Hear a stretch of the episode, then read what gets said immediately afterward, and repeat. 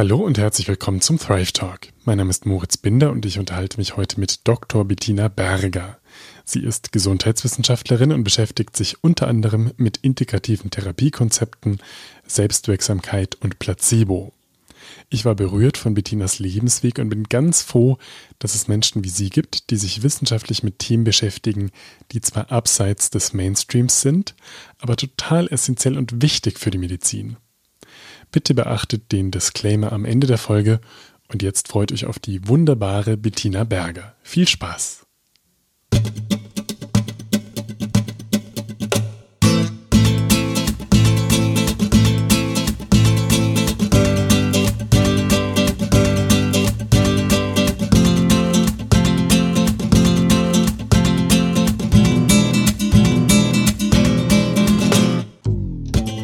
Liebe Bettina, vielen Dank, dass du dir Zeit nimmst und mit mir sprichst. Ich bin ganz heiß drauf gewesen, dich äh, für ein Gespräch zu gewinnen, weil ich wusste, dass du ganz spannende Diabetesforschung machst. Und dann habe ich jetzt vor dem Gespräch in deine Publikationsliste gespitzt und gesehen, dass du noch ganz viele andere Sachen machst.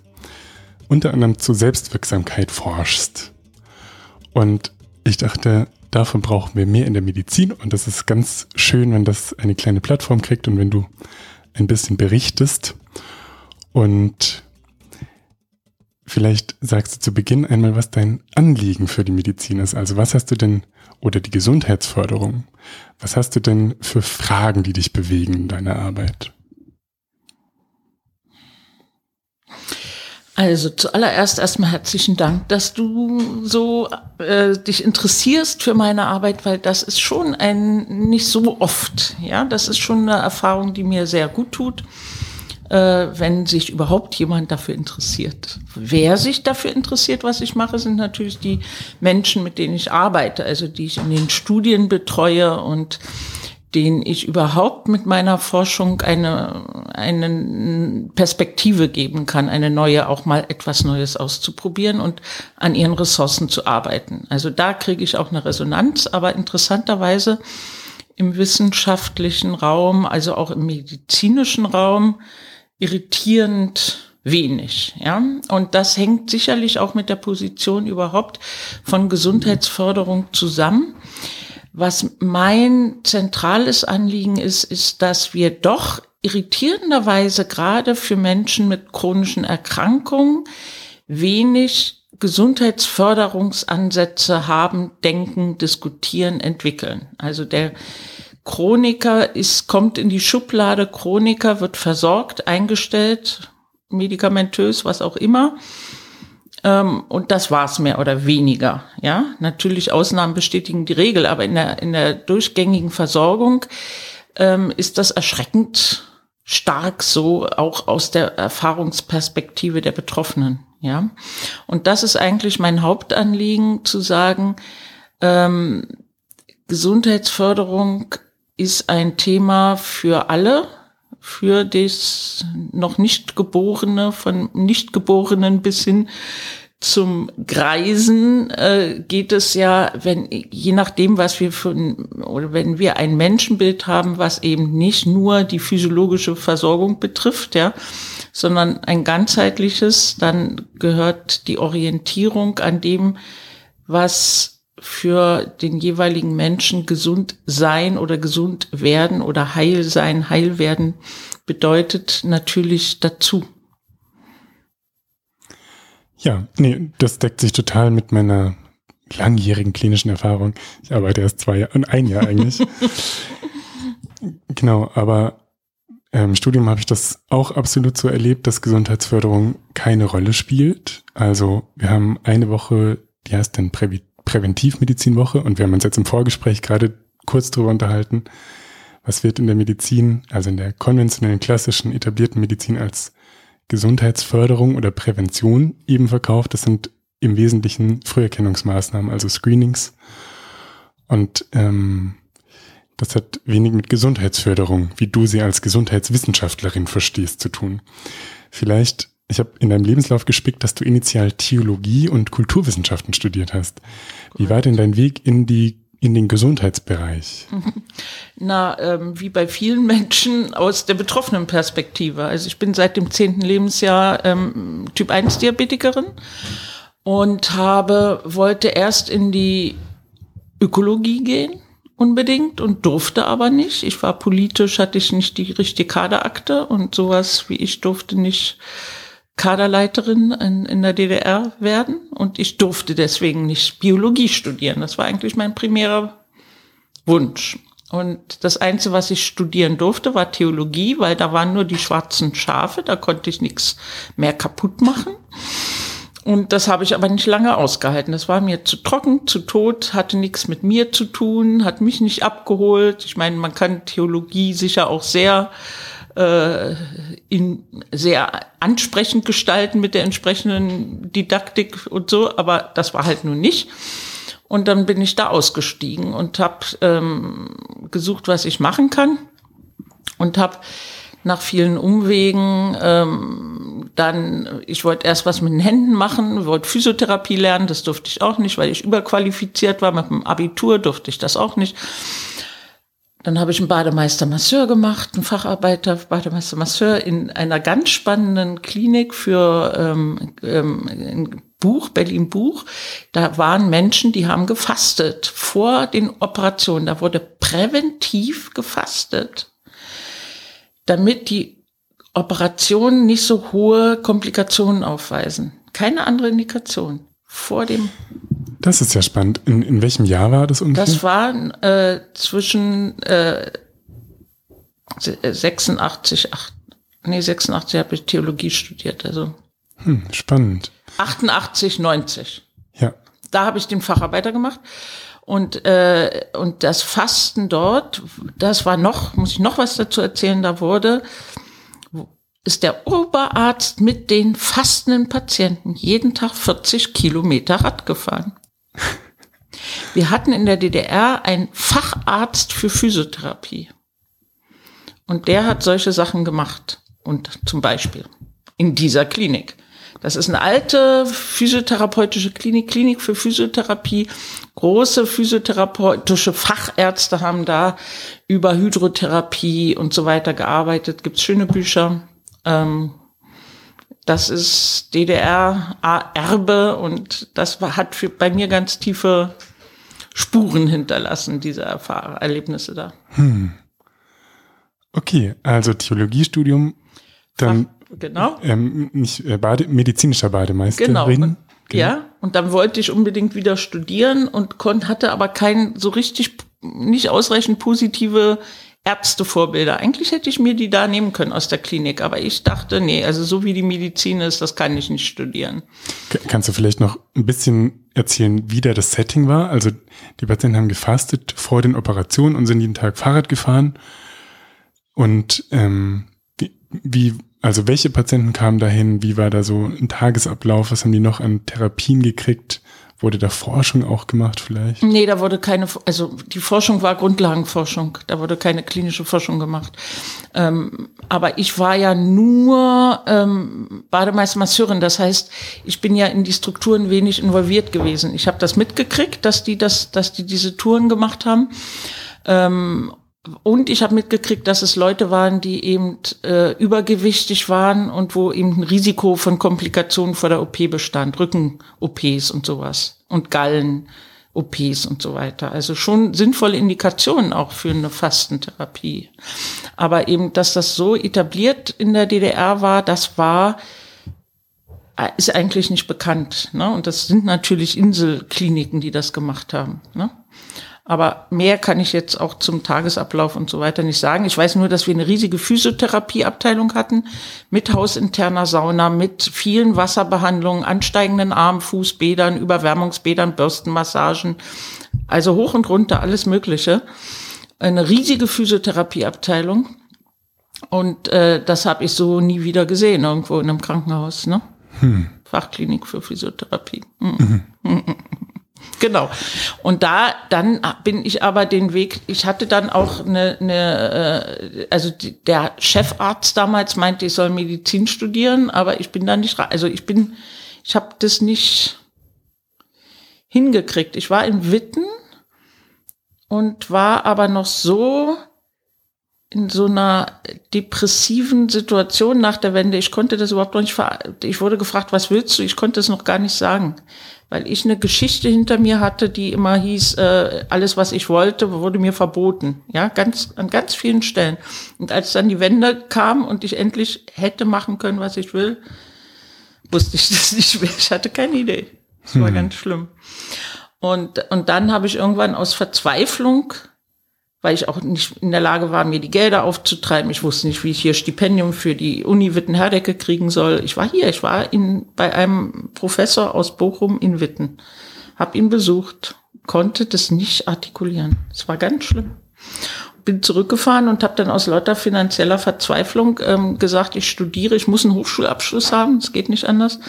Ich studiere und dann habe ich Kulturwissenschaften an der Viadrina in Frankfurt-Oder studiert. Das war nah dran, konnte ich billig in Zwobice in Polen leben, konnte ich mir leisten. Und dann habe ich Kulturwissenschaften studiert, aber ganz schnell gemerkt, dass äh, mich das eigentlich unterfordert, langweilt und habe dann bin dann habe ich dann kapiert, okay, ich will Gesundheitswissenschaften machen und das gab es damals noch nicht. Da gab es den ersten postgradualen Studiengang in, an der TU in, in Berlin. Und dann war ich da und habe gesagt, ich will bei euch studieren. Da haben die gesagt, nee, du musst erst ein Kulturwissenschaftsstudium abschließen. Das ist ein postgradualer Studiengang. Das heißt, damals konntest du das schon so konkret ja. fassen, du willst Gesundheitswissenschaftlerin ja, Das war hm. im Laufe des Studiums ist mir das ganz klar geworden. Und dann habe ich im Rahmen meines Studiums mir selber ähm, das Thema Kultur der Gesundheit konzipiert und habe meine Diplomarbeit dann auch geschrieben äh, zu, zu Konstruktion von Krankheit, Diabetes mellitus im Vergleich von Schulmedizin und Homöopathie. Das war dann sozusagen, ich habe dann die Themen, die es da gab, Identität und äh, Fremdheit und so weiter, das waren dann die kulturwissenschaftlichen Forschungsbereiche, die habe ich dann auf die Gesundheit fokussiert. Ne? In der Medizin, in der Soziologie und so weiter habe ich mich dann mit derartigen Themen befasst. Und kannst du noch was zu deiner Diplomarbeit sagen oder ja. dem, was du dich inhaltlich dann äh, besch ja, das war sehr spannend. Ja, hau raus. Also für mich war die Frage, bin ich, liegt es an mir, dass ich mit der, mit der Art und Weise, wie Diabetes behandelt wird, nicht klarkomme? Bin ich nicht passend? Ja, muss ich mich besser adaptieren? Oder ist es eigentlich die Art und Weise, wie die Diabetologie getrieben wird? Ja. Und ist das, was mir da ähm, begegnet, ist das die objektive Realität? Und da, dazu, das habe ich untersucht. Und zwar erkenntnistheoretisch und ähm, soziologisch, also, also auch, ich habe geguckt, wie ist die Diabetologie entstanden? Was lehrt sie und warum lehrt sie das so, wie sie es tut? Und da habe ich eben festgestellt, dass die habe mich sehr viel mit diabeteshistorischen Geschichten und äh, Literatur beschäftigt und habe festgestellt, dass die Art und Weise, wie Diabetologie betrieben wird, eben das Ergebnis einer langen historischen Entwicklung ist und dass die Diabetologie einen ganz, ganz wesentlichen Anteil daran hat, wie Medizin überhaupt heute läuft. Also dass die sehr zentrale Schlüsselposition dabei spielt und hatte dann so Haupterkenntnisse, die zum Beispiel dahin führen, dass alles Psychologische aus der Erkenntnis, aus der medizinischen Erkenntnis ausge, ausgelagert wird und man sagt, wir wollen nur das als wahr gelten oder wissenschaftlich wahrnehmen, was sichtbar ist, was wir sehen können. Alles Psychologische sind Epiphänomene. Die haben, die müssen wir aus unserem wissenschaftlichen Denken raus nehmen und uns auf das konzentrieren, was wir sehen und erkennen können. Sehen, er, sehend erkennen können. Also das Paradigma der Visibilität, ja, wie das dann so schön hieß. Ähm, und in, die, in diesen Kontext hinein gehört eben dieses, dieses Bedürfnis dann auch, äh, Nosologien zu definieren und ganz klare Krankheitskonzepte festzustellen und zu sagen, was ist denn ein Diabetes? Zum Beispiel. Das war ja vorher alles sehr viel mehr symptomatisch. Da stand dann auf den ähm, Grabsteinen nicht Tuberkulose, sondern Husten oder weiß ich was. Also es gab diese Nosologien, ist auch ein Pfad der historischen Entwicklung. Das Rausgrenzen von Psycho als Psyche und Seele, seelischer Bestandteil, ist eine historische Entwicklung. Die Visibilität ist eine historische Entwicklung. Gibt es da für dich noch Zeitmarken, die wesentlich sind oder?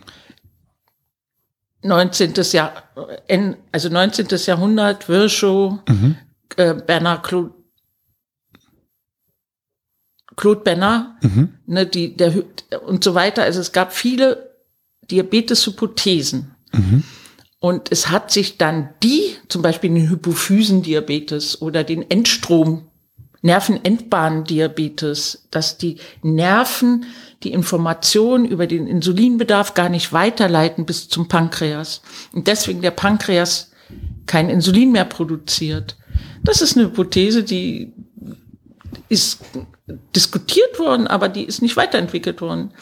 Alle Hypothesen, die es gab, sind, wie viele, sind zum Opfer gefallen, auch zum Opfer gefallen, entweder überholt worden oder zum Opfer gefallen, der Hypothese, die dann sichtbar gemacht werden konnte, nämlich dem Pankreasdiabetes, dem Absterben der Beta-Zellen, die dann kein Insulin produzieren und einem, einem Konzept, was therapeutisch beeinflussbar wurde, indem man dann die Beta-Zellen aus den Hunden und später Schweinen und Rindern genommen hat einge und, und daraus das Insulin gewonnen hat und als Medikament gegeben hat.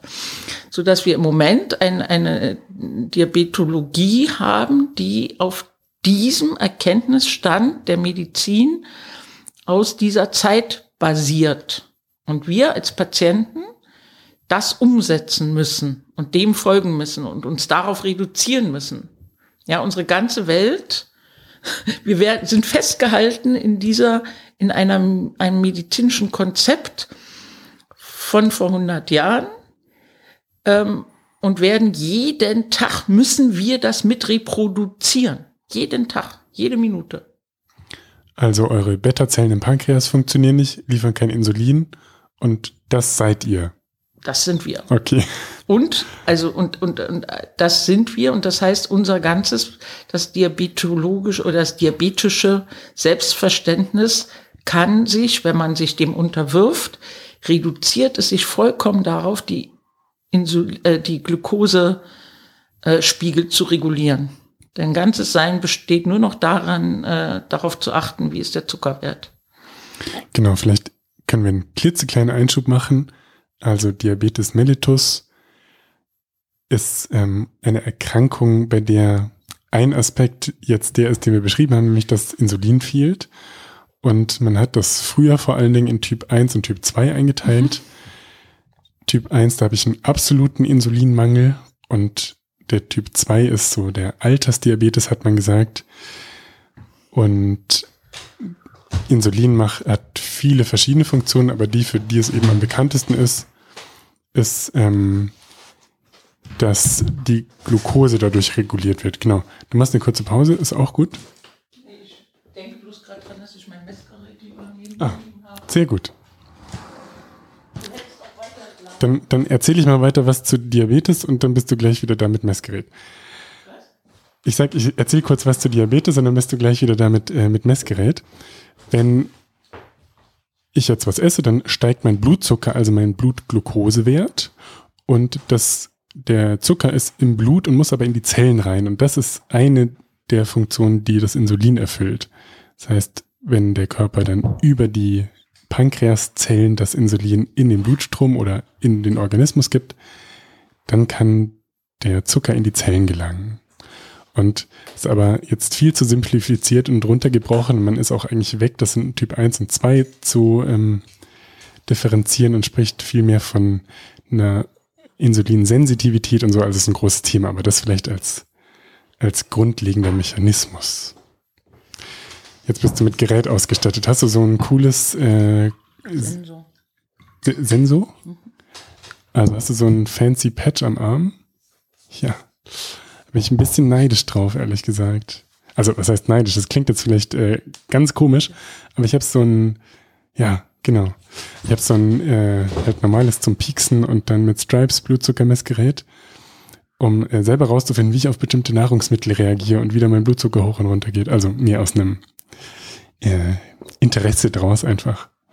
ich möchte natürlich das nicht ähm, so zynisch sagen, ah, ich bin neidisch auf dein, auf dein Gerät. Wir können ja nicht tauschen. Ja, ich dachte mir das. Okay, wo waren wir stehen geblieben?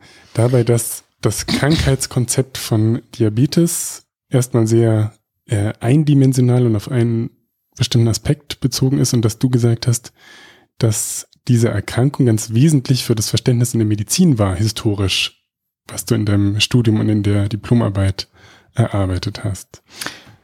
Naja, sie war eben einer der Player. Die Diabetologie ist eben einer der vielen Player, die mit an diesem medizinischen Weltbild gearbeitet hat.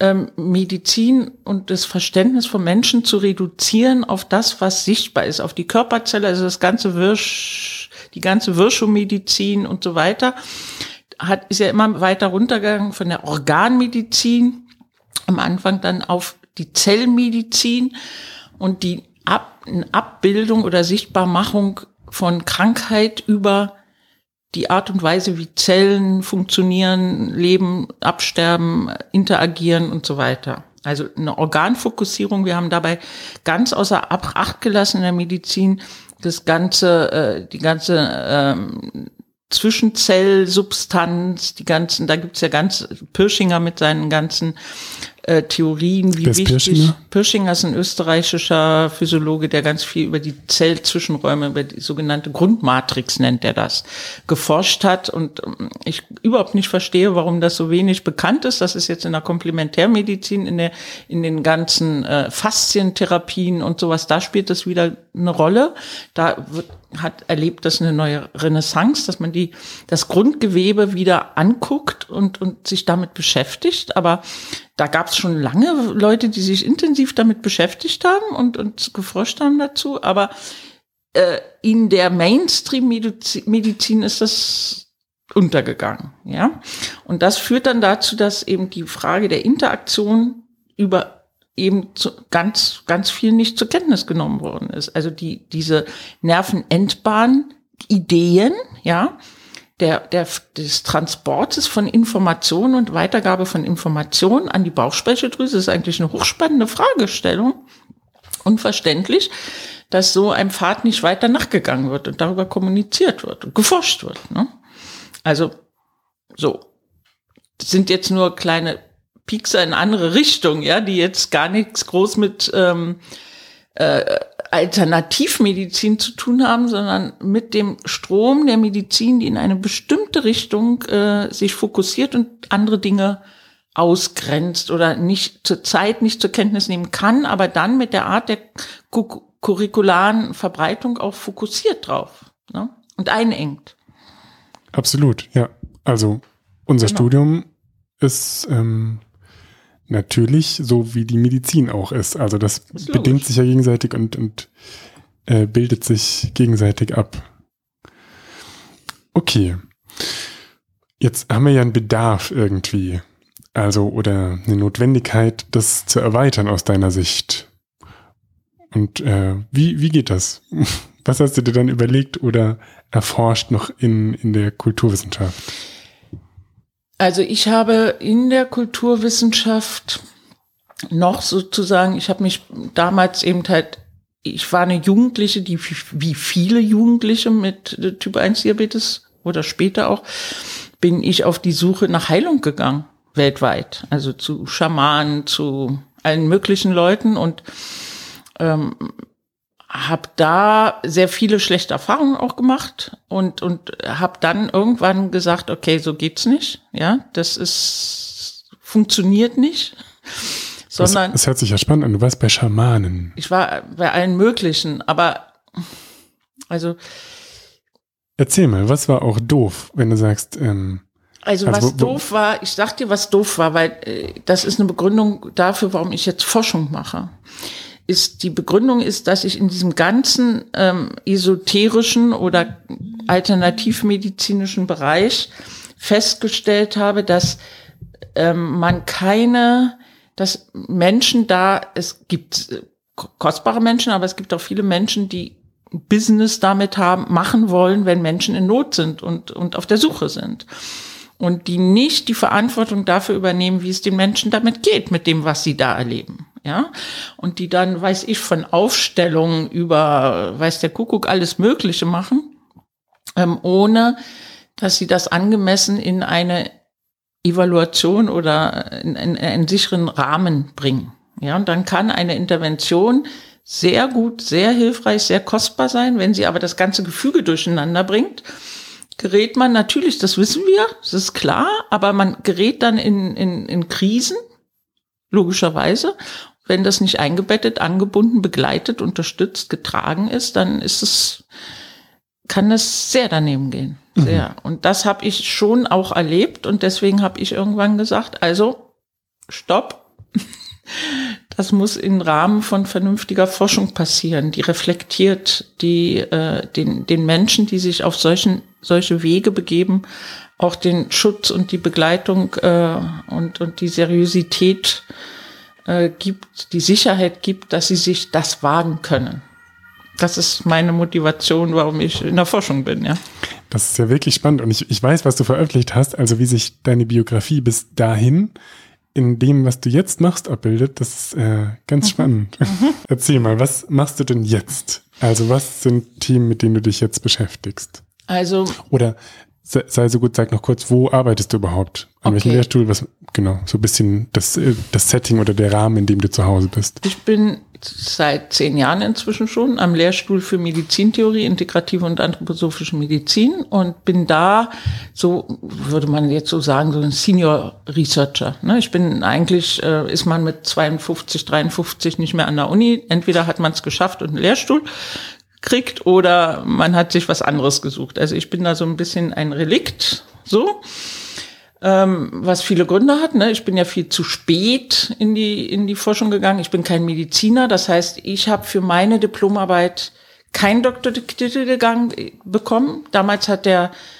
Chef von der Stiftung, das war die Karl und Veronika Kassen Stiftung, der Henning Albrecht, der hat gesagt, wenn du Mediziner wärst, hättest du dafür einen Doktortitel gekriegt. Das du dir mal vorstellen.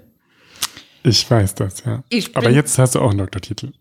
Ja, aber dafür hätten andere Mediziner schon die Habil gekriegt, vermutlich. Das, das war eine äh, kumulative Arbeit und äh, so. Ich wäre längst habilitiert und bin es, weil ich eben Kulturwissenschaftlerin bin und dann Gesundheitswissenschaften in der äh, dann als als sozusagen Promotionsstudium bin ich halt immer noch nicht habilitiert und bin fast fertig, aber wie das so ist, ja, also das sind das sind alles Aspekte, die dazu beitragen, ne?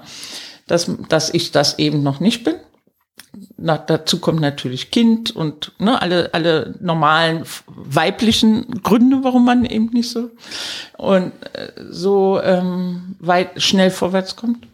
Okay, aber der Freiraum, den ich da jetzt habe an diesem Lehrstuhl, ist eben den wirklich meinen intrinsischen Forschungsthemen und Anliegen nachzugehen. Und die sind eben die Entwicklung von ähm, Interventionen, die Gesundheitsförderung bedeuten für Menschen mit chronischen Erkrankungen. Und da gibt es äh, Aspekte, wo ich das begleite und unterstütze, also wo ich mitarbeite an einer größeren multizentrischen Studie oder auch eben in, zunehmend jetzt meine eigenen Studien auflege. Gutes Stichwort.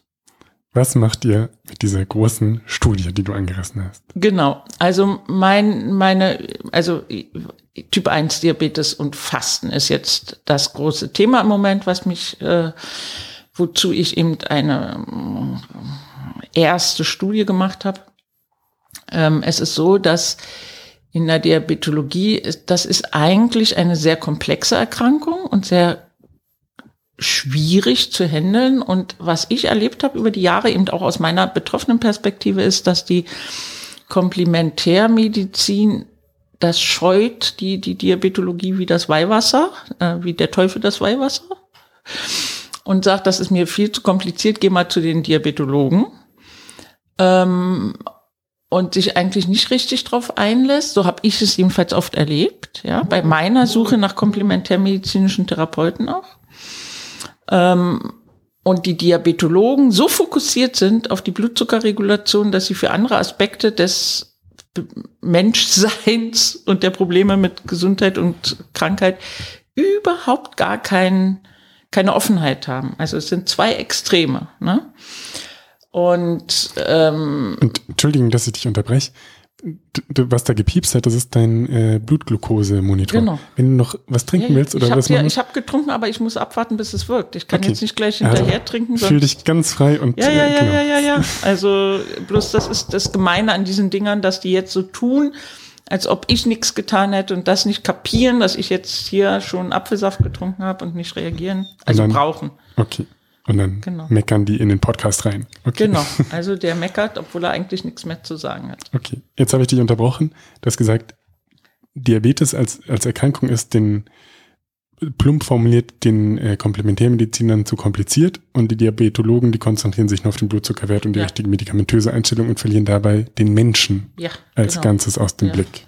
Und das fand ich im, in meiner kulturwissenschaftlichen Diplomarbeit so spannend, nochmal sozusagen zurück, dass ich mir eben Homöopathie bei Typ 1 Diabetes angeguckt habe und da das kapiert habe, was das heißt, wenn man den Menschen in den Mittelpunkt nimmt.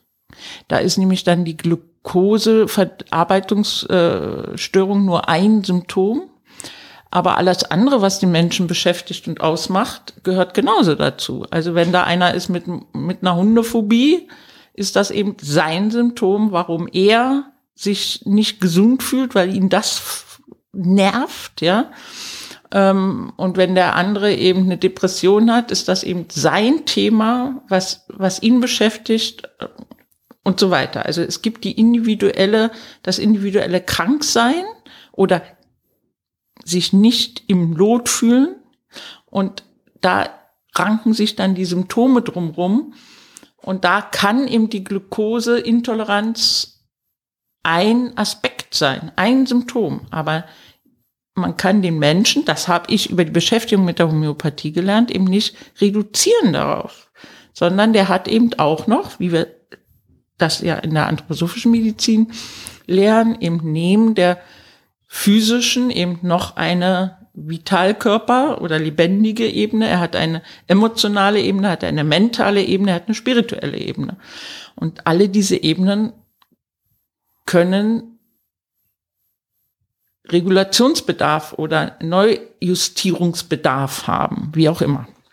So, und das ist mir klar geworden in der Beschäftigung mit der Homöopathie.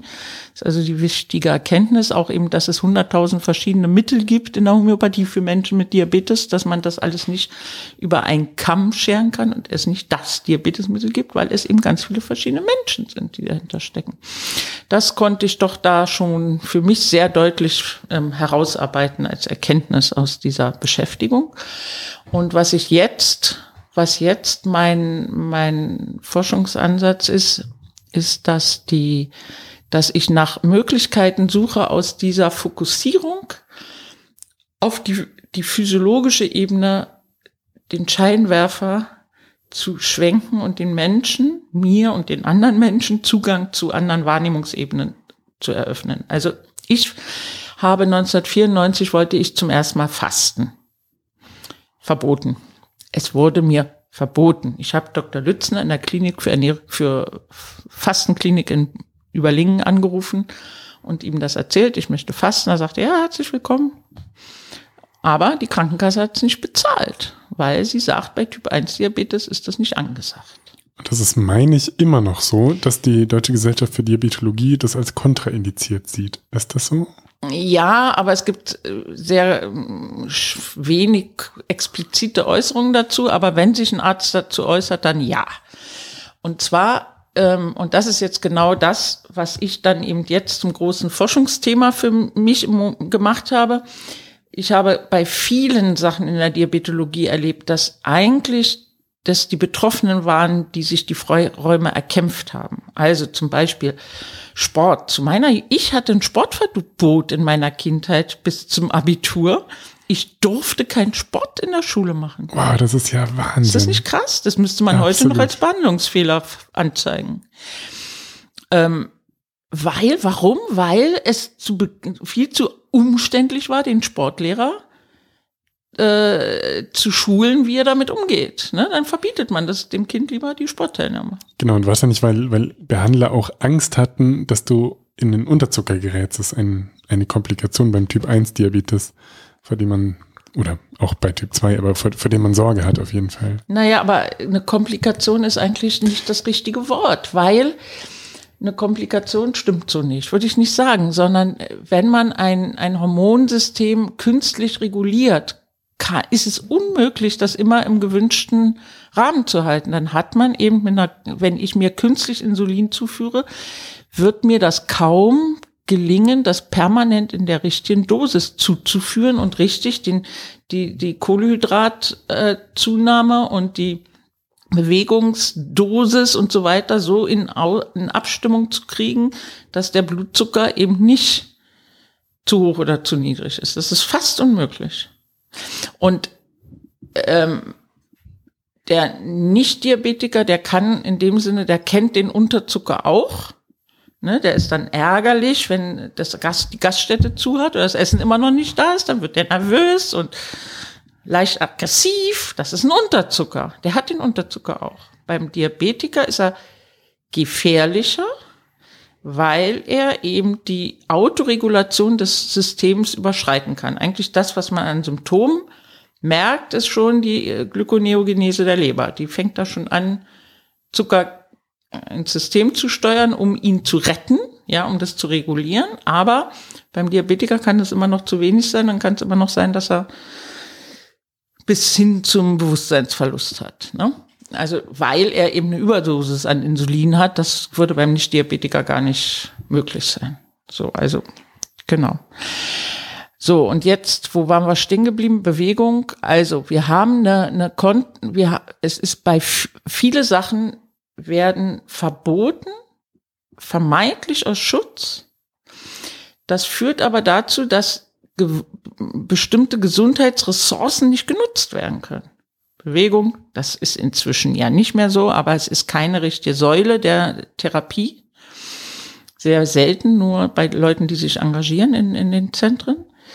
Ähm, zum Beispiel dürfen Frauen mit Diabetes nicht in einem Geburtshaus entbinden. Die müssen in eine Klinik mit ähm, Risikoschwangerschaftsbetreuung gehen, auch wenn die Klinik dann am Ende ganz schlecht ist und den, den, den Job nicht macht. Aber dem Patienten wird es erstmal verboten. Ne? Der Frau wird es verboten. Zum Beispiel. Oder Blut abnehmen. Das ist Diabetikern verboten. Es gibt keine medizinische Rationale, außer die könnten ja umkippen. Hä? Wie, du dürftest ich darf jetzt kein Blut spenden. Ach so. Entschuldigung. Ich darf Okay. kein Blut spenden als Ja. Diabetiker. Und es gibt dazu eigentlich keine medizinische Rationale. Und so weiter und so weiter und so weiter. Ja. Ähm, also es waren Diabetiker, die dafür gekämpft hat, dass Diabetiker tauchen dürfen. Ulrike Thurm, große Kämpferin für Sport in der, in der Diabetologie, die hat das erkämpft, dass Diabetiker tauch, tauchen dürfen als Sport. Ne? So, also kommen wir zurück zum Thema Fasten. Fasten wird für zu gefährlich definiert. Was ist die Rationale dahinter? Die gibt's nicht. Also, das Argument ist, es gäbe die Gefahr der Ketoazidose. Aus meiner Sicht besteht, also die Ke- Ketoazidose-Gefahr besteht aber nur dann, wenn der Diabetiker sich nicht Insulin zuführt.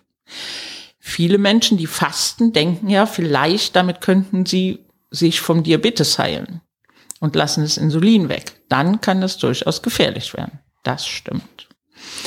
Wenn man aber kapiert, dass das Insulin im Körper wichtig ist, nicht nur für die Glukoseregulation, sondern auch für andere Prozesse, dann wird man, und das haben wir in unserer Studie grundsätzlich gesagt, wird man immer darauf achten, dass man eine Grundinsulinversorgung hat als Typ 1 Diabetiker, auch unter Fasten. Ja, dann kann man den Insulinbedarf radikal senken, aber man wird ihn nicht vollkommen absetzen. So, das heißt, wir haben in äh, Fasten ist wieder mal ein Beispiel, wo man sagt, wo man lieber den Diabetikern was verbietet, anstatt die gesundheitlichen Ressourcen des Fastens zu nutzen. Und deswegen habe ich gesagt, so, ich habe vor zehn Jahren Andreas Michalsen gefragt, ob er da nicht mal eine Studie zu machen kann.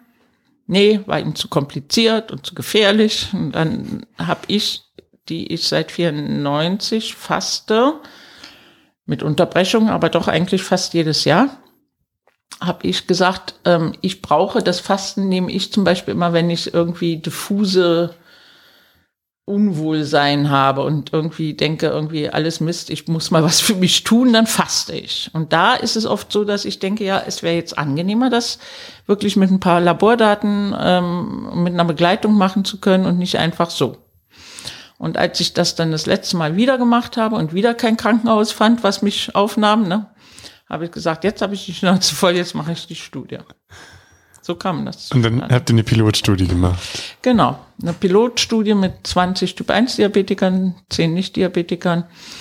Ähm, das war ein sehr großer Aufwand, weil das in einem, weil ich ja nicht in ein Krankenhaus reingekommen bin. Das heißt, ich musste in einem nicht klinischen Setting, in einem Seminarzentrum, alles hinholen, alles hinschaffen. Und weil ich ja auch immer natürlich die Bedenken des Arztes ja auch nicht mich drüber lustig mache, sondern auch genau geguckt habe, wie riskant ist das? Was sind wirklich die Probleme? Habe ich natürlich ganz viele Sicherheitsebenen eingezogen, damit da den Leuten wirklich nichts passieren kann. Ne? Also von der Probandenversicherung über ähm, ausreichender Präsenz von Ärzten aus der Fastenklinik von Michalsen, Diabetologen, Diabetesberaterinnen, äh, Nachtschwestern, die Blutzuckerwerte gemessen haben bei den Leuten, die keine Sensoren hatten und, und, und, und. Also wir haben sehr viel Aufwand betrieben. Und das ist schon mehr, als man normalerweise für eine Studie macht. Ne? Da geht man in eine Klinik, wo alles da ist. Ich musste alle Laborausrüstung dahin schleppen. Ich musste ein BGA-Gerät mir leihen das dahin transportieren, eine Schulung machen, damit die Leute, die da sind, geschult sind im Umgang mit BGA-Messungen und, und, und. Ne? Ich, ich habe ähm, den, den Zeitplan gesehen und gesehen, was ihr alles gemacht habt. Also hört sich sehr aufwendig an. Wer, wer hat das denn bezahlt? Die naja, also meine Stelle ist ja bezahlt vom Lehrstuhl von der Software AG. Und das war ja natürlich einer der wichtigsten Posten. Und dann habe ich eine Förderung von 30.000 Euro von der Karl und Veronika Carsten Stiftung mhm. gehabt kann man sich angucken, wenn man Lust auf Komplementärmedizin hat. Die machen ein schönes Journal, glaube ich, und machen oder haben Promotionsforderungen gemacht. Ja, wir, wir droppen ein bisschen Werbung für die, weil so, so eine Forschung muss ja weitergeben. Also wer Lust hat, kann sich mal die äh, KVC Webseite angucken. Die, also die Karl und Veronika Carsten Stiftung ist ja eine der weltweit größten Stiftungen, die Homöopathieforschung fördert, immer gefördert hat, homöopathische Arbeitskreise an den Universitäten hatte ähm, und eine riesige Bibliothek hatten. Die sind sie gerade dabei abzubauen. Haben sie auch zum überwiegenden Teil schon. Und eben sehr intensive ähm, Promotionsförderung für Menschen, Medizinerinnen überwiegend, aber eben auch andere. Also ich hab, bin da auch gefördert worden für meine Diplomarbeit. Ähm, ge gemacht haben, um eben die komplementärmedizinische Forschung auf eine äh, solide Basis zu stellen. Also da haben sich sehr viele interessante, neugierige, spannende Menschen getroffen, kennengelernt und entwickelt und ihre Grundhandwerk im wissenschaftlichen Arbeiten erlernt. Okay, das war die Werbung. Die reicht. Wir waren bei der Studie und ihr hattet die 20 Typ 1 Diabetes-Patienten. Es ging über eine Woche, glaube ich. Und zehn Tage. Zehn Tage sogar. Mhm. Und ähm, wie war dann das Setting? Was habt ihr mit denen gemacht und was habt ihr gemessen? Also, Werbeblock, es gibt einen YouTube-Film, wenn man den ein, wenn man eingibt, ähm, Fasten ist möglich. Fasten ist möglich, auch für Menschen mit Typ 1 Diabetes oder Fasten und Berger, Bettina. Dann sollte man da drauf stoßen. Wir haben nämlich einen schönen Film dazu gemacht. Und da kann man sich das alles in Ruhe angucken, aber ich erzähle es auch gern. Wir haben, also wir haben nach dem Buchinger Konzept gefastet und Buchinger sagt ja, ähm, es ist, äh, es gehört zum Fasten dazu, dass man die Seele nährt. Ne? Also es gehört dazu, dass man eben, während man nicht isst, die Zeit nutzt, um sich ähm, einmal auf ganz elementar damit zu beschäftigen, wie ernähre ich mich nach dem Fasten nutze ich das zu einer Umstellung, aber während des Fastens das wirklich nicht nur als physischen, sondern als seelischen Reinigungs Reinigungsprozess insofern zu betrachten, dass ich mal wieder darauf gucke oder achte, was äh, in mir noch schwingt oder noch lebendig ist oder sich noch realisieren will. Und wir haben also eine beseelte Bewegungseinheit gemacht. Das war entweder Meditation, Yoga oder Eurythmie. Ähm, und wir haben eine Psychoedukation gemacht. Das war das Psycher, äh, Züricher, Zürcher Ressourcenmodell. Ähm, das ist ein Selbstmanagement-Tool, mit dem ich sehr, sehr gerne arbeite, was danach fragt, was sind die Ressourcen, die du gerne entwickeln willst oder dir bewusst machen willst, nutzen willst, die du bis jetzt nicht genutzt hast. Ein hervorragendes Tool, kann ich gerne drei Stunden drüber erzählen, weil ich das sehr gerne mache. Ich habe da die Trainerlizenz für und finde das sehr kostbar, weil es darum geht, den Menschen dazu zu verhelfen, ihr eigenes Anliegen zu formulieren, wahrzunehmen und zu verfolgen und sich nicht von irgendeinem Arzt, Psychologen, Pfarrer, Seelsorger, Therapeuten einreden zu lassen, was jetzt bei ihnen falsch ist und was sie machen müssen, was sie ändern müssen und so weiter. Deswegen mache ich das sehr gerne und das haben wir eben da auch äh, integriert.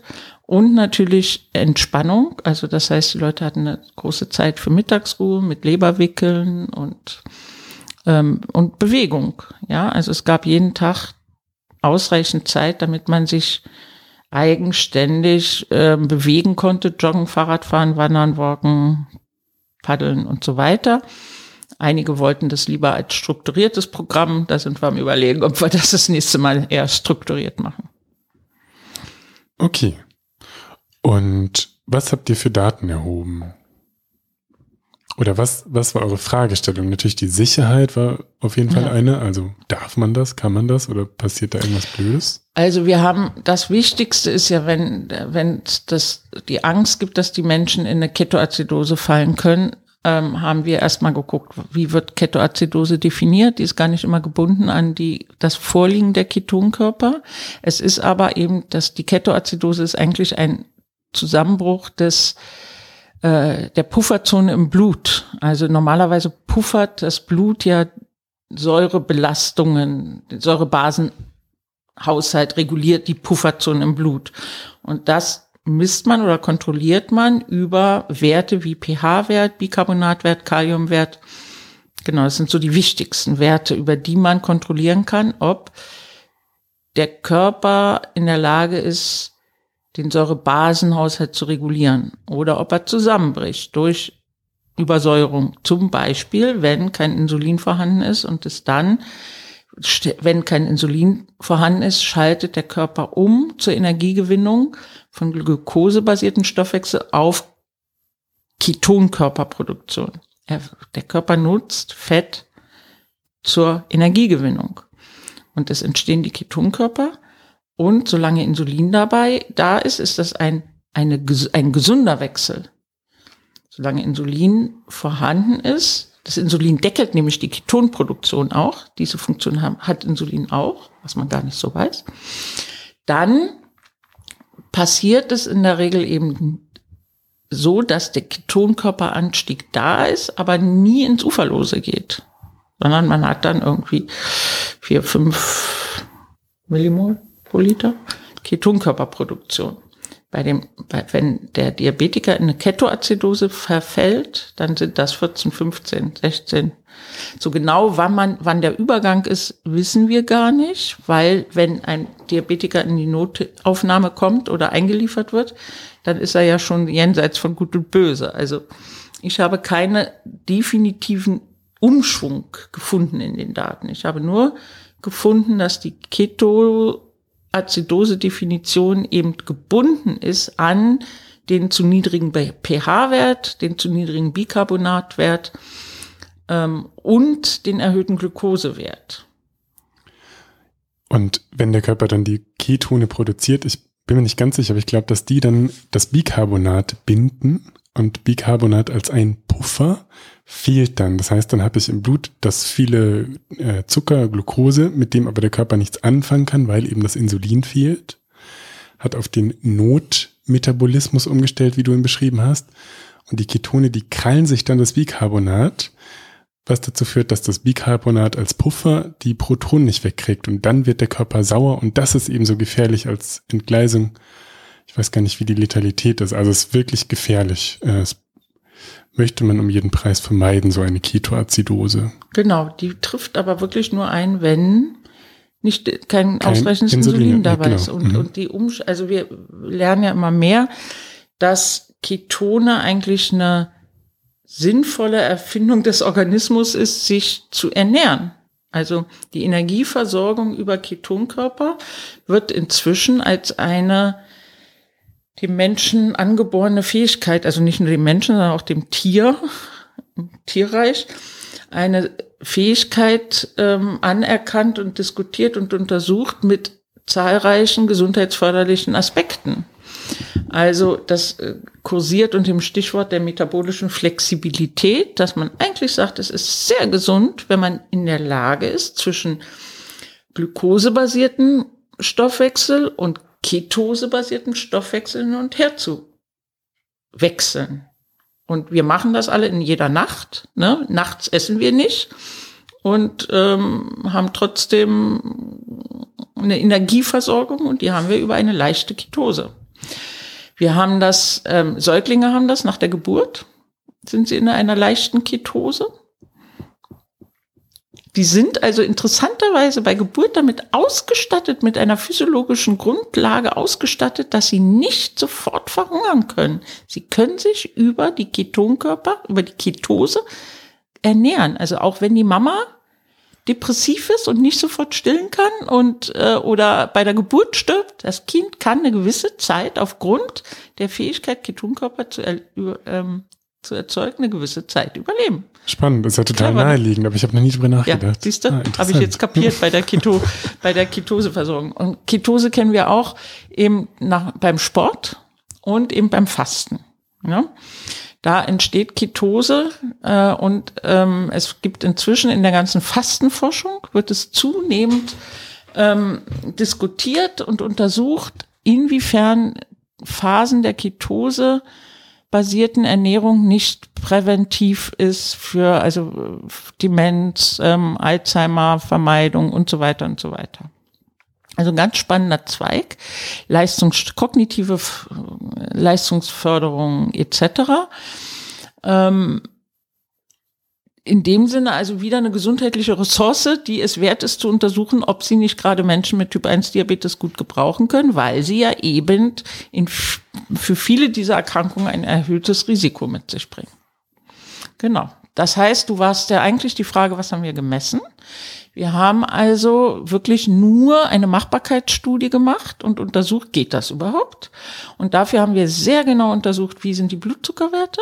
Natürlich, also Standard, ja, aber in Verbindung mit den Ketonwerten. Also wir haben jedem Studienteilnehmer ein Messgerät für Ketonwerte gegeben und nicht nur diese Blut, diese Urinsticks, die sind nicht aussagekräftig, weil da haben wir nur vorhanden gar nicht wenig viel mehr Unterscheidung gibt's nicht, sondern wir haben blutig Ketonkörper gemessen, so dass die Menschen auch anfangen konnten, ein eigenes Gefühl dazu äh, zu entwickeln. Normalerweise gilt ja bei Ketonkörpern 1,5 Millimol pro Liter schon. Ah, ist ganz gefährlich, kontaktieren Sie Ihr Diabetes-Team.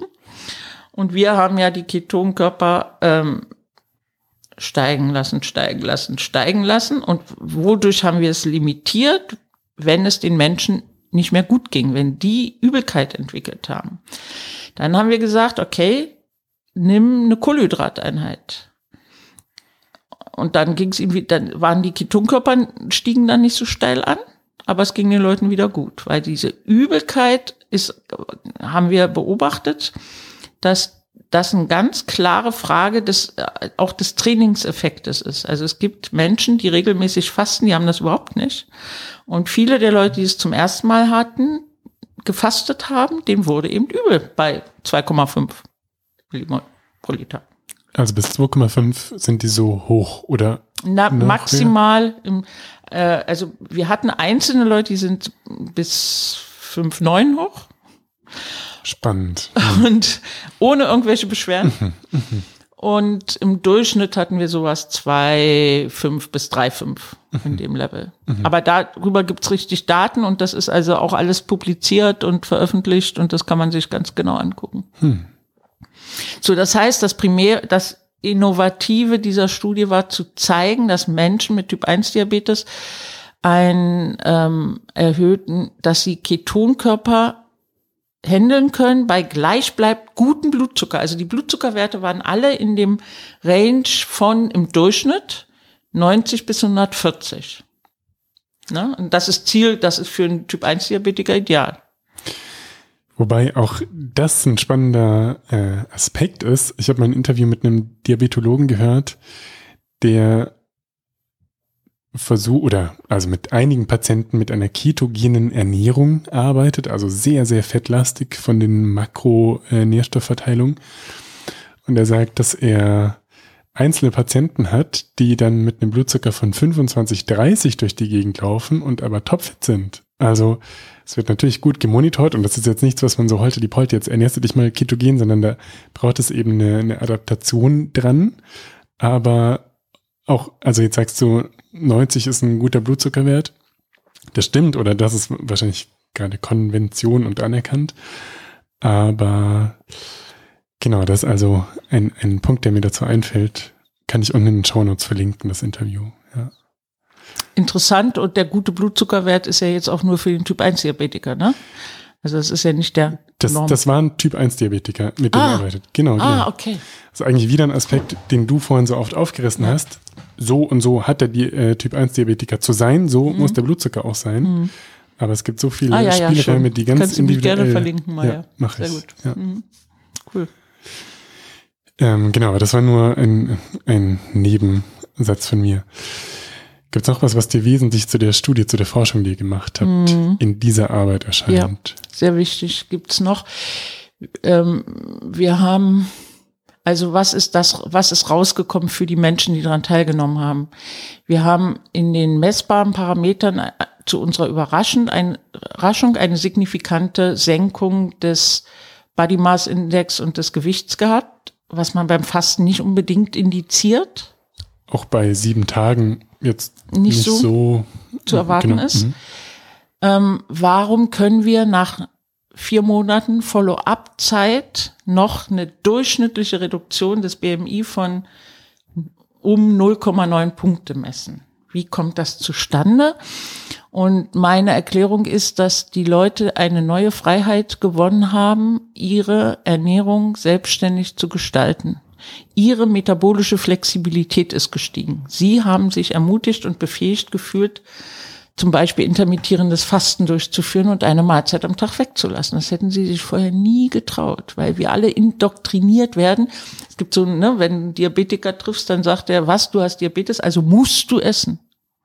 Vollkommen pervers. Das ist, sitzt aber so in den Köpfen drin, dass das jeder Diabetiker so verinnerlicht hat, dass er überhaupt gar keine andere Idee hat. Ja.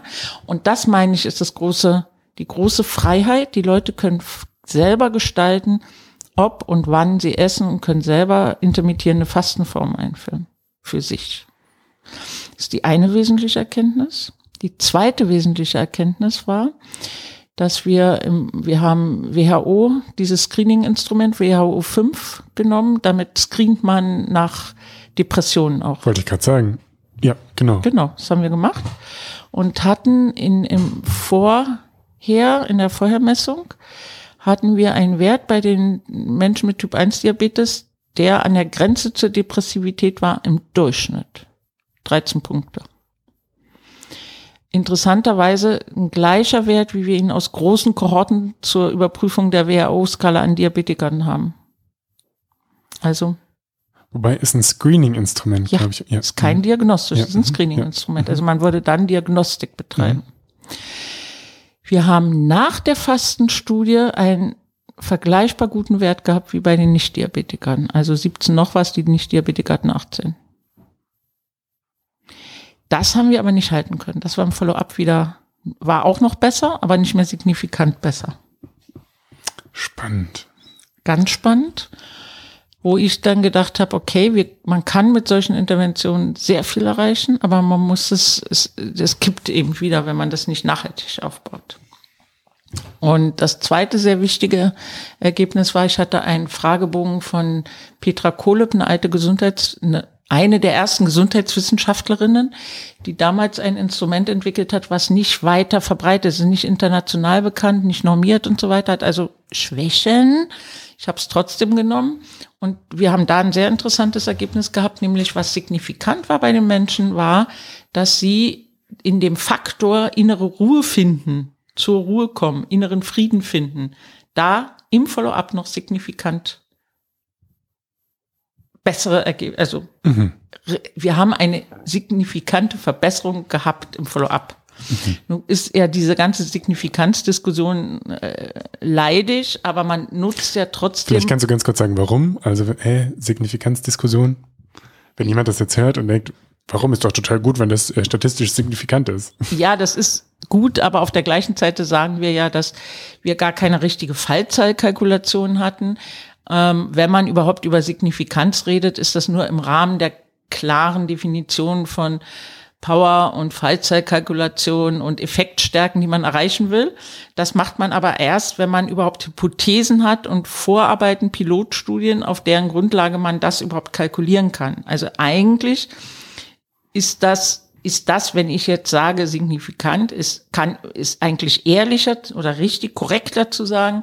Es gibt Hinweise darauf, dass, ja, es, ein Trend ist sichtbar. Es könnte sein, dass sich es lohnt, dieses Thema richtig zu untersuchen, nämlich im Rahmen einer vernünftigen Interventionsstudie mit Fallzeitkalkulation etc. pp. Genau, ja. Danke. Und Follow-up waren vier Monate, hast du gesagt, und da gab es aber keine Nachbetreuung, sondern ihr habt nur noch mal Daten erhoben. Ja. ja. Fehlte, muss beim nächsten Mal gemacht werden. Ja. Und das war eine Pilotstudie. Habt ihr jetzt konkret, weil du vorhin meintest, ja, das müssen wir, ich weiß gar nicht mehr, was der Punkt war, aber das wollen wir beim nächsten Mal noch anders machen. Plant ihr konkret weitere Forschung oder ist das jetzt erstmal was, was so dasteht und hoffentlich stürzt sich jemand drauf? Also ich habe schon verschiedene Versuche gemacht, eine randomisiert kontrollierte Studie dazu dem Thema zu machen, eine Interventionsstudie nach der Pilotstudie. Das ist mir bislang nicht geglückt. Ich habe keine Förderung bekommen. Also die Carsten Stiftung hat keine weitere Förderung finanziert. Was? Gehe ich jetzt nicht in die Einzelheiten, warum nicht? Und andere Förderer auch nicht. Ich habe also vier Anträge gestellt und nichts bewilligt bekommen. Ich habe jetzt einen großen Antrag gestellt beim BMBF, Bundesministerium für Forschung und Gesundheit, für eine große Interventionsstudie mit vier Studienzentren und warte sehnsüchtig auf die Rückmeldung ich habe so ein bisschen die Sorge, dass die sagen, na ja, Corona und Hochrisikogruppe, das werden wir jetzt nicht finanzieren, sowas. Also es könnte mhm. sein, wobei ich argumentiert habe, ein Diabetes ist kein absoluter Risikofaktor, erst wenn Übergewicht dazu kommt. Also ist Fasten genau das Richtige, um schwere Covid-19-Fälle zu verhindern. Also wir werden sehen. Das ist wirklich, also noch ein Nebeneinschub. Das ist so ein wichtiger Punkt, der mir so wenig zu kurz kommt. Also so bei, bei aller Polarität und Aufgeladenheit von diesem Thema Corona, finde ich, spricht niemand darüber, dass es die Gelegenheit ist, Gesundheitsförderung zu machen. Also jetzt nicht genau. nur bei Forschungsfinanzierung, sondern überhaupt läge da so viel Potenzial drin, aber es wird null thematisiert. Also ich höre irgendwie niemanden, der darüber spricht. Es gibt ein paar Leute, die über Vitamin D sprechen. Ist, ist ja auch schon mal ein Anfang, ja. Und genau. so weiter, mhm. aber es ist definitiv zu wenig, ja. Kannst du vielleicht abschließend zu dem Thema nochmal sagen, wie du fastest als Typ 1 Diabetikerin?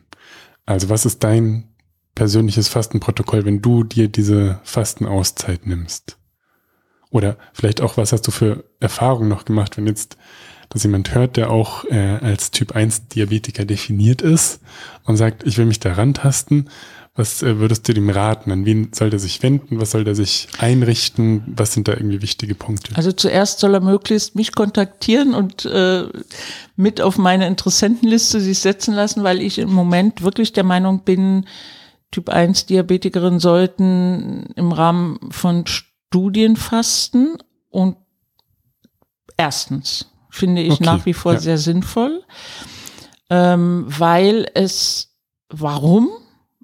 Was ist aus meiner Sicht die Gefahr? Die ist die, dass Menschen, die über seit 20, 30, 40 Jahren Typ 1 Diabetes haben und dann fasten, nicht absehen können, was diese äh, Veränderung ihrer Regulation, in welche Disbalancen sie kommen und ob sie die alleine regulieren können.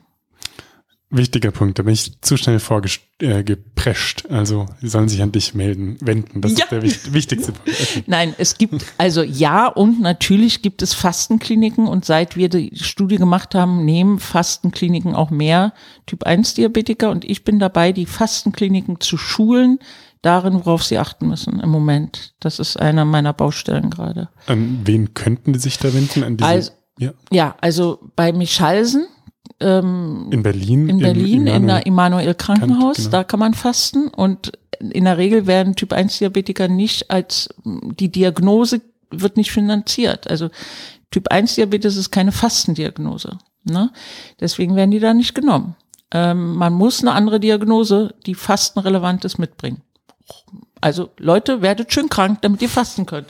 Rheuma, Übergewicht, äh, metabolisches Syndrom, äh, Depression und irgend sowas. KHK. Genau. Okay. Das ist ein Ort und äh, dann ähm, die äh, Klinik für ernährungsbedingte Stoffwechselerkrankung von in Überlingen. Das ist diese Buchinger Klinik. Oder? Nein, die nee? Buchinger Klinik ist Privatklinik und da Stimmt. kommen sie nicht rein. Sie Stimmt. kommen in die Klinik für ernährungsbedingte Stoffwechselerkrankungen äh, Dr. Kronsteiner rein. Okay.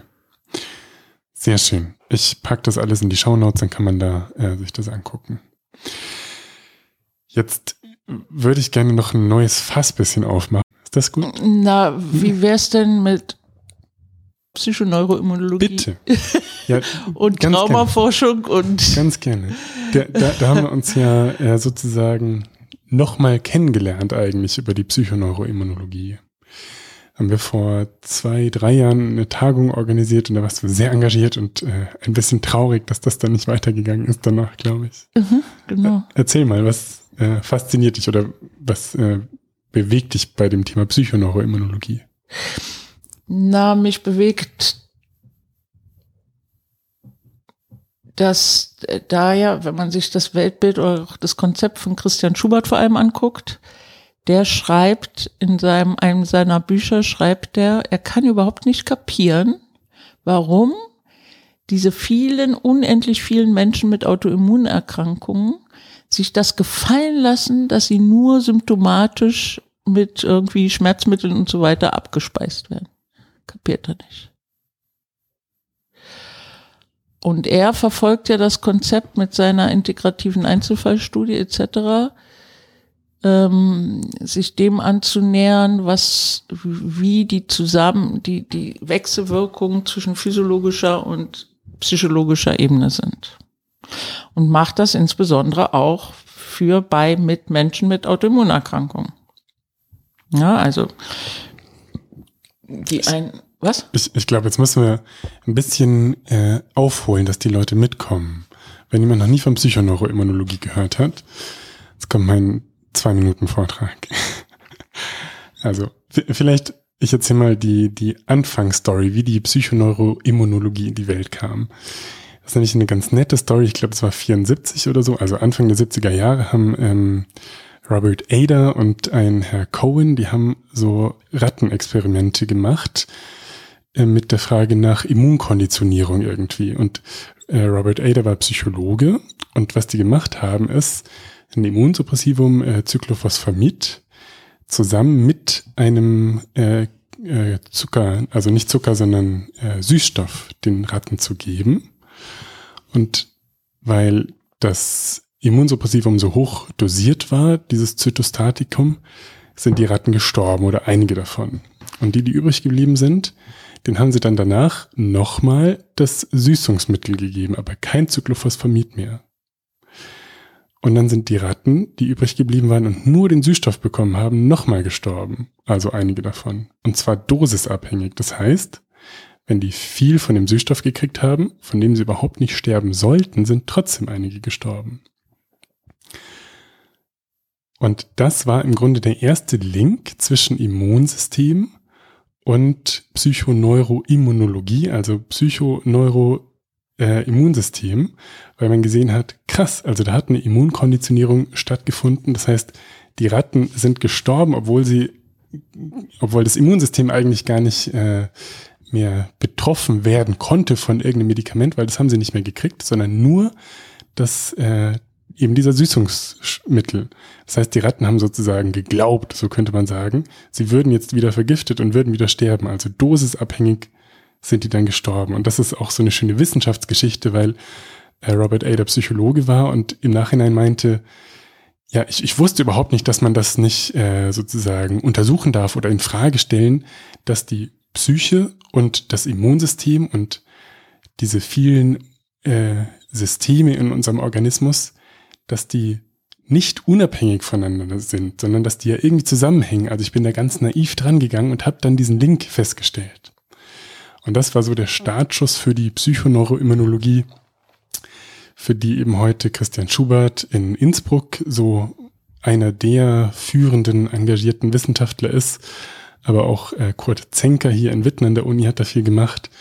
Und heute ist eben die PNI, also die Psychoneuroimmunologie oder wenn man es noch bunter mag, die Psychoneuroendokrinoimmunologie im Fachgebiet, das äh, zum Beispiel in der Grundlagenforschung über die Immunologie eben solche ja, ganzheitlichen Menschenbilder, so kann man sagen, irgendwie legitimiert, aber auch über die klinische Forschung, die Neurologie ähm, oder die Neurowissenschaften eben gezeigt wird, dass ein ganzheitliches Menschenbild, so ausgelutschter Begriff ist, total wissenschaftlich fundiert ist oder in eine wissenschaftliche Sprache gepackt werden kann. Also dass man nicht daran glauben muss, dass Psyche und Immunsystem und Psyche und Hormonsystem miteinander in Verbindung stehen und sich rückbezüglich eben bedingen und beeinflussen, sondern dass man das messen kann, ganz knallhart mit Laborparameter, an die auch knallharte Naturwissenschaftler glauben. Gut, und jetzt ist mein, mein Bemühen seit einigen Jahren, ähm, die Typ-1-Diabetes-Forschung daran anzudocken. Weil es mehrere Menschen mit Typ-1-Diabetes gibt, die ganz klar das Gespür haben, dass ihre Erkrankung ein ein genau so eine Art von psychoneuroimmunologisches Produkt sind in Form von frühkindlichen ähm, Entwicklungs- oder Akuttraumatisierungen. Jeder Mensch hat das. Also egal wie man jetzt Gesundheit oder Krankheit definiert, dieses ähm, Zusammenspiel der Systeme, das hat jeder Mensch in sich. Und ja, natürlich genau. hat das jeder. Aber die Frage ist ja, ist, ist, kann man, können, kann man ein scheinbar nur endokrinologischen Erkrankungen wie den Typ 1 Diabetes eben genauso psychoneuroimmunologisch angucken und sagen, das ist oder kann auch ein Ergebnis einer fehlenden Kopplung zwischen Psyche und Endokrinologie sein. Und wenn ja, wo genau, worin besteht das genau? Das kann man bestimmt untersuchen. Das wäre sehr, sehr spannend. Genau. Und dazu habe ich nämlich eine sehr, eigentlich die intensivste Einzelfallstudie meines Lebens gemacht, nämlich mit mir ja. selber. Und habe die auch publiziert. Das war auch sehr schwer. Die ist also nicht in einem richtigen äh, peer-reviewed Journal äh, erschienen. Und trotzdem bin ich über die Erkenntnisse daraus sehr, sehr, sehr dankbar und mm, arbeite jetzt daran, die so zu formulieren oder so auch zu vertiefen und auch mit entsprechenden Fachleuten zu diskutieren und auszubauen, dass ich auf der Grundlage ähm, Selbstmanagementprogramme für betroffene Menschen aufbauen kann. Der wichtige Kern ist eben diese Hypothese, die für mich stimmige Hypothese, für mich heißt ich habe das für mich erkannt. Das heißt nicht, dass das für andere zutreffen muss. Aber wenn man sich die ähm, äthiologische Forschung zu Typ 1 Diabetes anguckt, gibt es ja verschiedene Ursachen. Ne? Die genetische Prädisposition, die, der, der, die virale Infektion, ähm, die Umweltfaktoren, wo eben psychologische Belastungen dazugehören. Das ist anerkannt. Da gibt's große, die Abyss-Studie aus, aus Schweden, die das ähm, untersucht hat, aus Skandinavien. Ähm, und es gibt einen großen Artikel auch über die Anerkennung der frühkindlichen ähm, Belastungen für Typ 2 Diabetes, wo, wo ich überhaupt nicht kapiere, warum das nicht in diesem Falle nicht auch für Typ 1 Diabetes diskutiert wird.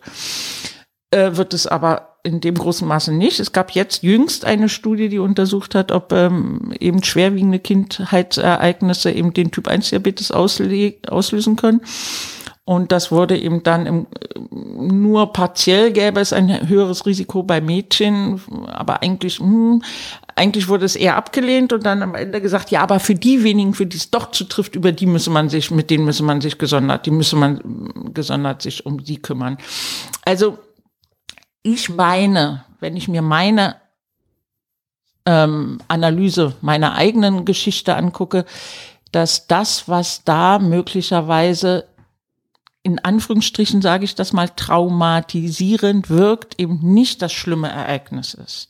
Also nicht der böse Onkel, der eine Vergewaltigung durchführt oder der Tod des oder so. Nicht, darum geht's gar nicht unbedingt. Das kann auch zum Typ 1 Diabetes führen. Also ich kenne durchaus Leute, die wirklich in der Folge einer Vergewaltigung, eines Missbrauchs einen Typ 1 Diabetes entwickelt haben. Das gibt es auch. Ich rede aber noch über eine andere Sache und das ist eben ähm, die, die, die Wahrnehmung, dass Kinder, wenn sie in der, in, in der frühen Kindheit nicht die ausreichende ähm, erwachsene emotionale Resonanz bekommen, um ihren Stress runter zu regulieren, dass sie das als Dauerstress abspeichern, das System. Das ist ja eigentlich mit diesem äh, äh, mit vielen Experimenten wird das überall diskutiert in der Entwicklungspsychologie. Ne?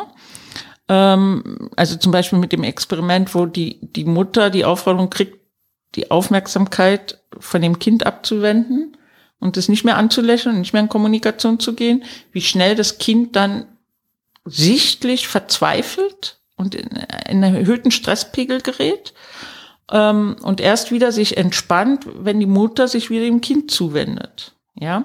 Weißt du zufällig, wer diese Untersuchung gemacht hat? Ja, kann ich dir raussuchen. Okay. Habe ich nicht im Kopf. Mhm. Hier ist äh, Face-to-Face. Ich google's. Experiment oder so. Okay. Mhm. Also finde ich, kann ich dir raussuchen. Ähm, aber was eben sozusagen inzwischen in der, in der Entwicklungstraumatologie ja ähm, als anerkannt gilt, ist, dass Menschen eben soziale Wesen sind und sich nur als in, in der Entwicklung nur dann wieder regulieren können, wenn sie das menschliche Gegenüber haben, dass sie den Menschen gegenüber als Regulationshilfe am Anfang ihrer Entwicklung brauchen. Irgendwann verinnern sie das, verinnerlichen sie das und können es alleine. Aber am Anfang eben nicht. Das heißt aber im Umkehrschluss, dass sehr viele Kinder, wenn sie eben nicht die ausreichende erwachsene Präsenz haben, latent unter Stress stehen. Das reicht, wenn die Mutter drei Wochen depressiv ist. Das reicht, wenn ähm, so, also solche harmlosen Zustände können ausreichen. So, wenn man jetzt sagt, okay, das belastet die Stressachse so, dass eben das endokrinologische Auswirkungen hat, meine ich, kann es durchaus sein, dass ein, ein Diabetes auch mit dadurch ausgelöst und getriggert sein kann, dass es nur eine emotionale, nicht ausreichende Versorgung der Kinder gibt. Und das heißt, diese, dieser Diabetes ist eigentlich ein, ein, eine Stresserstarrung, ja, eine ständige Überregulation. Das System fährt nicht runter, es ist ständig in der Überregulation und kriegt dann darauf noch Spritzen, die auch ständig überregulieren. Du wirst ja ständig gestresst noch mehr mit hm. diesen schmerzhaften Behandlungsmethoden, Spritzen, Blutzucker messen. Das ist ja täglicher Mega-Stress fürs System. Das heißt, du bist sowieso in der Traumatherapie sprechen wir von Global High. Ja, und dann wird die Behandlung ist nochmal Global High. Das ist nämlich nicht eine Streicheleinheit, die beruhigt, sondern ein, eine Schmerzzuführung. Eine Spritze und noch ein Blutzucker. Drei, acht, zehn Schmerz. Zehnmal Schmerz pro Tag. Zum Glück haben wir jetzt Sensoren, aber das ist ja für viele Diabetiker ihr Leben zehn schmerzhafte Interventionen pro Tag über 15, 20, 30, 40 Jahre. So, das heißt, du hältst die auf permanent zu hohem Stresslevel und triggerst sie jeden Tag. Die Therapie ist nicht Streicheleinheiten, beruhigen, Entspannung. Auch die Mutter kriegt nicht die Anweisung vom Arzt oder vom therapeutischen Team zu sagen, wenn Sie Ihr Kind spritzen, bitte streicheln Sie das danach und beruhigen das, weil der Organismus ist gestresst dadurch. Wird nicht gemacht, wäre ganz einfach. Ja, es würde die auch befähigen, zu reagieren. Noch ein Handwerkszeug, ein heilsames, salutogenes Handwerkszeug den Kindern, den Eltern in die Hand zu geben. Nö. Also ist ein lebenslanger Stress, der niemals und nirgendwo therapeutisch bearbeitet wird, aufgefangen, angemessen wahrgenommen und behandelt wird. Der therapeutisch, der Stress durch die Therapie nicht und erst recht nicht der Stress, der möglicherweise zum, zum Entstehen des Diabetes geführt haben kann. Nicht muss, aber kann. Genau, und das ist ein bisschen das, oder ein schöner Aspekt an der PNI, finde ich, dass es diese Facettenreichheit oder eben verdeutlicht, dass es viele verschiedene Systeme in unserem Organismus gibt und die alle da mit reinspielen können. Also, wie du sagst, ich glaube, die, die eine schlimme Erfahrung, die kann vielleicht ein Diabetes Typ 1 auslösen, oder das finde ich jetzt so plausibel, wie du es beschrieben hast, aber es können ja trotzdem andere, auch die Virusinfekte oder was alles diskutiert wird, da mit reinspielen und äh, sozusagen dann gemeinsam als multifaktorielles Geschehen äh, das erlauben, aber eben indem die Psyche auch mit in die Rechnung mit reingenommen wird. Ja, bloß das Problem ist der, also meinetwegen, wenn du sowas hast wie als ein Risikofaktor ähm, zu frühe Kuhmilchgabe, wird als ein Risikofaktor auch für Diabetes Typ 1. Ja. Mhm. Mhm. Also mehrere, ne? Mhm. Ähm, ähm, Kaiserschnitt und so weiter. Es mhm. gibt mehrere Sachen, die so als Risikofaktoren äh, diskutiert werden, und, aber daran kannst du ja nichts mehr ändern. Aber an mhm. der Stressregulation kannst du was ändern. Ja. Und wenn eben sozusagen äh, so eine Art entwicklungstraumatischer Hintergrund da ist, ist der therapeutisch je, zu jedem Zeitpunkt ähm, beeinflussbar abholbar. Und das ist genau das. Auf der Grundlage arbeite ich mit meinen Diabetikern in den Studien, die ich jetzt mache. Genau, also nach der Manifestation bin ich ganz mit dir, finde ich total plausibel und naheliegend und einen wichtigen Ansatz oder eine Qualität, die du beschrieben hast. Aber jetzt, nicht zum Beitrag. Ich, ich würde es, ähm, glaube ich, im Sinne der PNI größer denken. Also ich glaube, die PNI verleitet dann manchmal dazu zu sagen, ja, endlich können wir die Psyche mit in die Rechnung reinnehmen, dann ist die Psyche, da ist die Psyche. Und dann denkt man wieder so monokausal und auch äh, ein äh, unidimensional, also in eine Richtung. Und das wird der PNI für mein Verständnis nicht gerecht, sondern dann ist die Psyche eine weitere Ebene, mhm. die in diesem Menschsein eine wichtige Rolle spielt und die aber rückbezüglich multisystemisch im Organismus eben da ist. Ja, das ist, das ist der PNI, äh, entspricht das. Die Frage ist ja, was hilft den, den Leuten, die überleben, unter lebenslangen Traumatisierungen leiden? Verstehst du? Die brauchen eine Anerkennung für diese Ebene. Und Absolut. die kriegen sie definitiv bislang überhaupt nicht. Null, nirgendwo. Hm. Und dass sie die verdient, verdient haben, da sitzen wir absolut im gleichen Boot. Und jetzt sind wir vor dem Dilemma, dass wir, du musst los und äh, ich habe gesagt, ich bin pünktlich hier raus. Ich möchte trotzdem in der Hoffnung, dass wir das irgendwann fortführen, noch äh, meine Abschlussfrage stellen. Wir haben da jetzt schon viel drüber gesprochen, den ganzen Podcast, aber vielleicht kannst du sie als persönliche Frage an dich beantworten. Was ist Gesundheit für dich? Und was hilft dir dabei, gesund zu sein?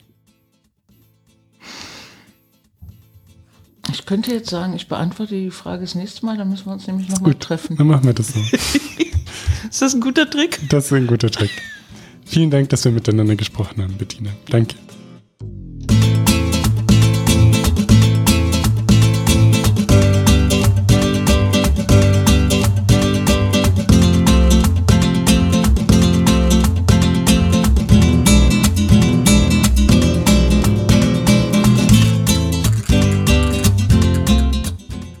Als kleiner Junge wollte ich Pilot werden.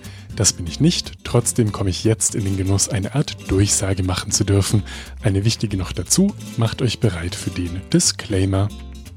Die in diesem Podcast besprochenen Inhalte dienen ausschließlich der neutralen Information und allgemeinen Weiterbildung. Sie stellen keine Empfehlung oder Bewerbung der beschriebenen oder erwähnten diagnostischen Methoden, Behandlung, Arzneimittel oder allgemeinen Lebensstilmodifikationen dar. Ich erhebe weder einen Anspruch auf Vollständigkeit noch kann ich die Aktualität, Richtigkeit und Ausgewogenheit der dargestellten Informationen garantieren. Bitte nutzt euren gesunden Menschenverstand und fragt im Zweifelsfall und bei Beschwerden immer und frühzeitig einen fachkundigen Arzt. Dieser Podcast kann eine solche fachliche Beratung nicht ersetzen und ich keine Haftung für Unannehmlichkeiten oder Schäden, die sich aus der Anwendung der hier dargestellten Informationen ergeben, übernehmen. Thank you for listening to the Thrive Talk podcast.